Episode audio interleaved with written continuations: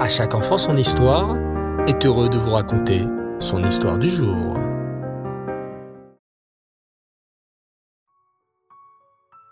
Maman est en train de préparer le repas du soir lorsqu'elle entend soudain une drôle de discussion qui provient de la chambre de ses enfants, Eden et Mandy.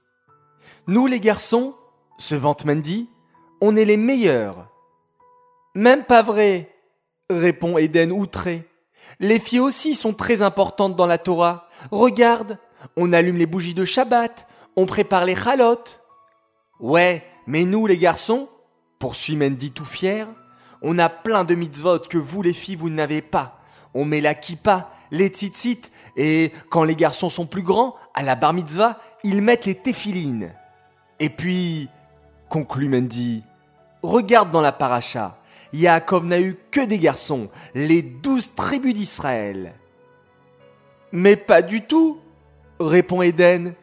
Yaakov a aussi eu une fille, et même qu'elle s'appelait Dina. Eden a raison, intervient maman en pénétrant dans la chambre de ses enfants. Mais maman, les garçons aussi, c'est super important, insiste Mandy. On a plein de mitzvot que les filles n'ont pas. Et comme je disais à Eden, Yaakov Avinu, notre ancêtre, a eu douze tribus garçons. Et une fille aussi, le corrige maman. Yaakov Avinu a une fille qui s'appelait Dina. Et Dina était une grande tzadékette. Savez-vous les enfants que dans notre paracha Vaishlach, Yaakov Avinu va retrouver son frère Esav. Oh oui, c'est la kata, s'exclame Eden. Yaakov veut tranquillement rentrer en Eret Israël, mais il apprend que son frère Esav est toujours en colère contre lui. Esav arrive avec une armée de 400 soldats pour faire du mal à Yaakov et sa famille. Oh là là Et alors, que va faire Yaakov demande maman. Eh bien, intervient Mendy, Yaakov va faire trois choses. La première, la plus importante, il va prier Hachem de tout son cœur qui le protège de Esav. Ensuite, poursuit Eden, Yaakov va envoyer plein de cadeaux à Esav pour le calmer. Des vaches, des taureaux, des moutons.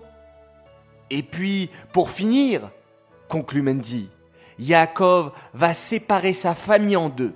Comme ça, si Esav l'attaque, l'autre partie de la famille pourra s'enfuir. Mais les enfants demande maman. Finalement, quand Yaakov et Esav se sont retrouvés, est-ce que tous les enfants étaient là? Mandy et Eden restent silencieux. En fait, raconte maman, la Torah nous apprend que Yaakov avait caché sa fille Dina dans une valise. Pourquoi? s'écrient Eden et Mandy. Peut-être que Yaakov avait peur que Esav lui prenne sa fille Dina Exactement, répond maman. Esav était un si grand rachat qu'en voyant la grande beauté de Dina, il aurait pu vouloir la kidnapper et la prendre avec lui. Alors, lors de sa rencontre avec Esav, Yaakov a caché sa fille Dina dans une valise. Mais Hachem n'était pas très content. Mais pourquoi? demandent les enfants. C'est normal que Yaakov ait caché Dina. Il voulait la protéger de Esav c'est vrai, sourit maman. Mais Hachem a dit, Yaakov, si Esav avait épousé Dina, il aurait pu faire Teshuva et devenir un très grand tzaddik. Qui? Esav un tzaddik? Oui. Dina était tellement une tzadékette qu'elle aurait pu transformer Esav en tzaddik. On apprend de là la force de la femme. C'est vrai que les garçons ont plus de mitzvot que les filles. Mais nous, les filles et les femmes, avons une mission bien spéciale. Nous avons la force et le courage d'influencer nos amis à être de meilleurs juifs et de faire encore plus la Torah et encore plus les mitzvot. Extraordinaire les enfants, n'est-ce pas? Finalement, chacun, garçon ou fille, nous avons une mission bien particulière et nous sommes tous très importants aux yeux d'Hachem. À nous d'encourager nos frères juifs, nos sœurs juifs, notre famille à faire encore plus de Torah et encore plus de mitzvot. grand jeu concours, dessine la rencontre entre Yaakov et Esav et cache Dina dans une valise.